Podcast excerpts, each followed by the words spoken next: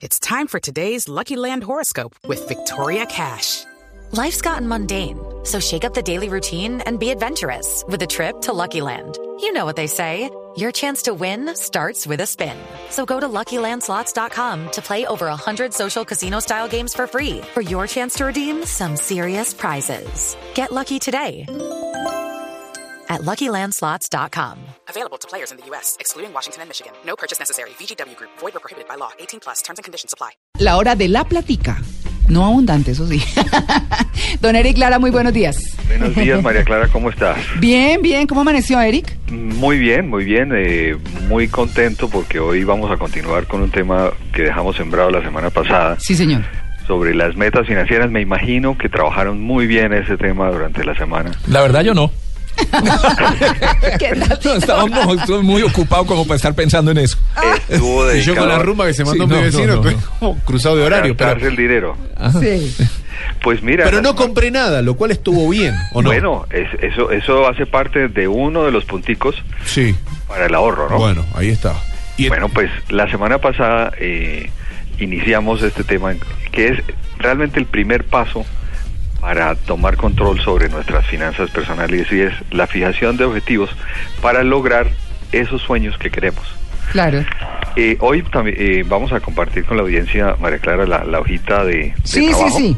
La ¿Ya, tengo. ya la viste? Ya la vi. Bueno, pues mira, vamos a, a mirarla porque la semana pasada fuimos como muy, muy generales sobre cómo hacer que esos cinco tipos de metas financieras las cumplamos.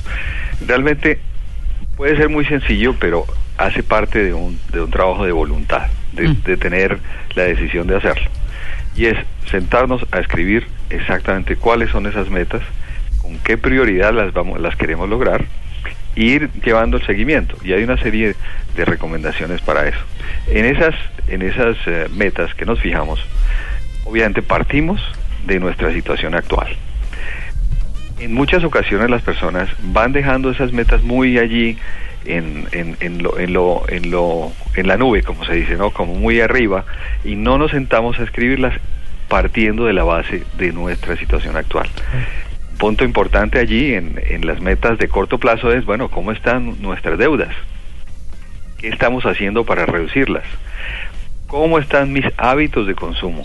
Ahí, así como dijo Diego, no gasté esta semana, listo. Vamos a ver cómo son mis hábitos para lograr. Pero está de un triste. No, pe- pe- sí, porque- Aunque admito con, con mucha culpa que compré dos yogur con cereal. y guardo uno. Yo de verdad ya pienso en Eric cuando voy a comprar cosas. No, esto se volvió serio.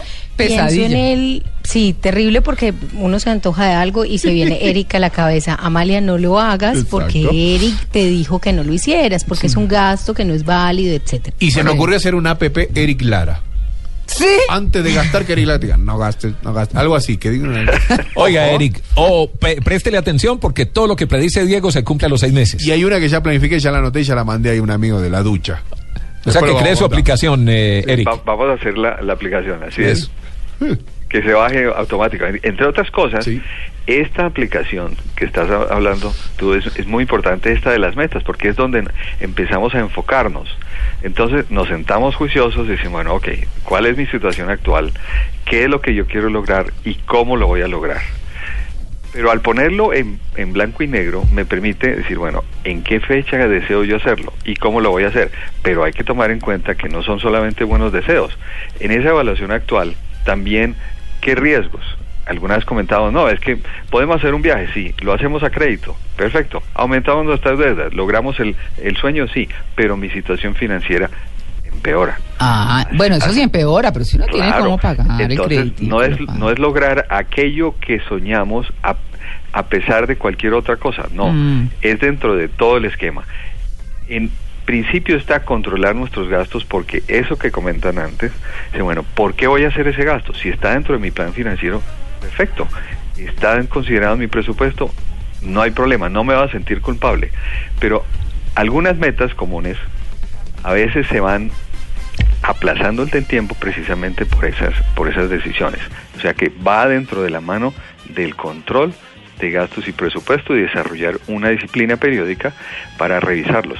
Entonces yo me siento y vamos a mirar ese ese formato que, que te envié esa hojita de trabajo. Tenemos tres secciones, las, las metas de corto plazo, las de mediano plazo y las de largo plazo. Entonces, las primeras son en menos de un año, fijamos prioridades y ahí me siento hacerlo. Es muy importante para lo- aquellos que estén casados que lo hagan en conjunto, porque es muy difícil lograr metas financieras sin es- estar de acuerdo en equipo, de tener claridad sobre los ingresos en común. Luego hacemos las de mediano plazo y las de largo plazo. Allí estamos incluyendo también cuánto ahorro vamos a requerir. Muchos oyentes a veces me escriben diciendo, bueno, pero ¿qué hago yo? ¿Por qué tengo que ahorrar? Yo siempre ahorro lo que me sobra, etcétera. Bueno, con este plan, claro, ya sabes cuánto debes ahorrar mensualmente, cuánto debes ahorrar periódicamente para ir logrando los objetivos. Y hay objetivos de más de 10 años. Vamos a ir grano a grano haciendo el, la ejecución del plan y revisándolo. Ahí es muy importante que esos objetivos se estén revisando. Y, y una recomendación, si no hay un hábito, es muy importante lograr tener un mentor, alguien que haya eh, tenga eh, ese, esa historia de haber logrado objetivos que te dé buenas recomendaciones para que pueda seguir adelante manteniendo ese objetivo. Eso es, eso es para no dejar la hojita por ahí guardada, ¿no? si no, se nos quedan los objetivos guardados. Así que eh, vamos a, a trabajar esa hojita eh, que enviamos, María Clara, a ver cómo nos va y me cuenta la semana entrante. Pero de una, vamos a hacer la tarea. to- El más juicioso es Tito. No, No, María Tito. Clara, usted le dijo a María Clara, María Clara hace la tarea y nosotros aquí vemos cómo le Sacando va. la Yo no hice- maleta. Yo Sí. no hice nada. sacando la maleta, sacando la maleta. Pero, tú- pero Tito sí es juicioso, ¿para qué? Eh, Sí, pues claro, María. porque Guido es la que le administra la plata. Entonces eso Es sí. el único pantalón sin bolsillo. Ahora, miren, miren un, un ¿Sabe tema- cuánta plata tengo en el bolsillo en este momento? Ah. Nada. Mil pesos. Mil pesos y se viene a pie de la casa que es aquí al lado. Yo sí Claro, soy- No, porque pues el dinero Más plástico puede estar chicle, gastando, ¿no? bueno, ahora, el plan financiero, recuerden, finalmente no, es, no depende de la edad, no depende de la edad. No, para nada. En todo momento hay que tener un plan financiero a corto, mediano y largo plazo, siempre. Listo. Eso nos ayuda a enfocarnos. Así que vamos a la tarea de la semana entrante. Listo.